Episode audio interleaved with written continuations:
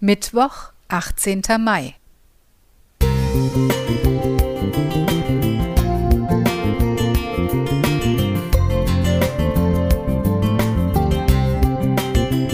Ein kleiner Lichtblick für den Tag.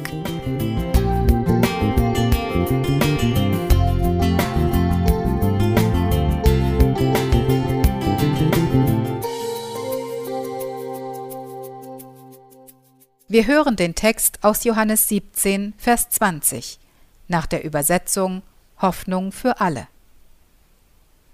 Ich bitte aber nicht nur für sie, sondern für alle, die durch ihre Worte von mir hören werden und an mich glauben. Mich erinnert dieser Vers an eine Freizeit, bei der das komplette Johannesevangelium auswendig gelernt werden sollte – jedem der 50 Teilnehmer wurde eine gewisse Anzahl an Versen zugeteilt, die am letzten Abend vorgetragen wurden. Als das Kapitel 17 an der Reihe war, kniete die Teilnehmerin nieder und sprach mit gefalteten Händen und geschlossenen Augen das hohe priesterliche Gebet Jesu.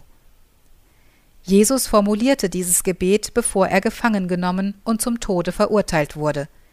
In vielen Gesprächen hatte er seine Jünger darauf vorbereitet, dass er sterben müsse und zu seinem himmlischen Vater zurückkehren würde. Dann betete er für sie, aber nicht nur für sie, sondern für alle, die durch ihre Worte von mir hören werden und an mich glauben. Mit seinem Fürbittegebet meinte er also auch uns. Jesus bat für dich und für mich, dass wir eins mit ihm sein sollen, so wie er mit seinem Vater, dass seine Wahrheit in uns bleibt, dass wir vor dem Bösen bewahrt werden und dass wir einmal bei ihm sein können, um seine Herrlichkeit zu sehen. Jesus offenbarte uns die Liebe Gottes und bat seinen Vater, dass seine Jünger und alle, die an ihn glauben, durch diese Liebe eng mit ihm und untereinander verbunden bleiben. Fürbitte hat eine große Kraft. Eine gläubige Frau betete 25 Jahre für ihren alkoholabhängigen Mann. Die Familie lebte stets am Limit ihrer Finanzen und Kräfte. Jeden Freitag ging die Frau an das Fabriktor und nahm ihrem Mann die Lohntüte ab, in der Hoffnung, noch genug Geld für Miete und Lebensmittel darin zu finden. Es vergingen 25 Jahre, bis der Mann eines Tages seine Frau und seine Kinder um Verzeihung bat. Er bat auch Gott um Vergebung und begann ein neues Leben. 25 Jahre Fürbittegebet waren nicht umsonst.